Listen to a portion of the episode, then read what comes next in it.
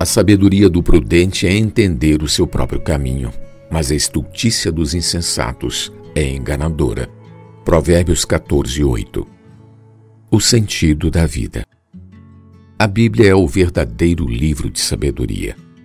Ela revela a origem do homem, a sua queda e a salvação de Deus. O jovem cooperador de Paulo, Timóteo, conhecia as sagradas letras desde a infância que podem tornar o homem sábio para a salvação pela fé em Cristo Jesus.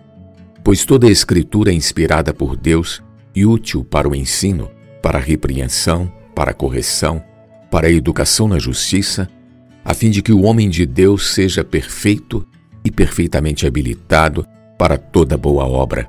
2 Timóteo capítulo 3, versículos do 15 ao 17. Todo homem precisa conhecer o sentido de sua existência pois do contrário, sentirá um grande vazio interior que nada poderá preencher. O homem foi feito à imagem e semelhança de Deus como um vaso para receber o Criador. Assim como uma luva só pode ser preenchida pela mão de seu dono, o homem foi criado para Deus entrar nele, para preenchê-lo e comandar a sua vida.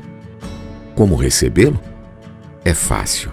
Se com a sua boca confessar Jesus como Senhor e em seu coração crer que Deus o ressuscitou dentre os mortos, será salvo. Romanos 10, 9.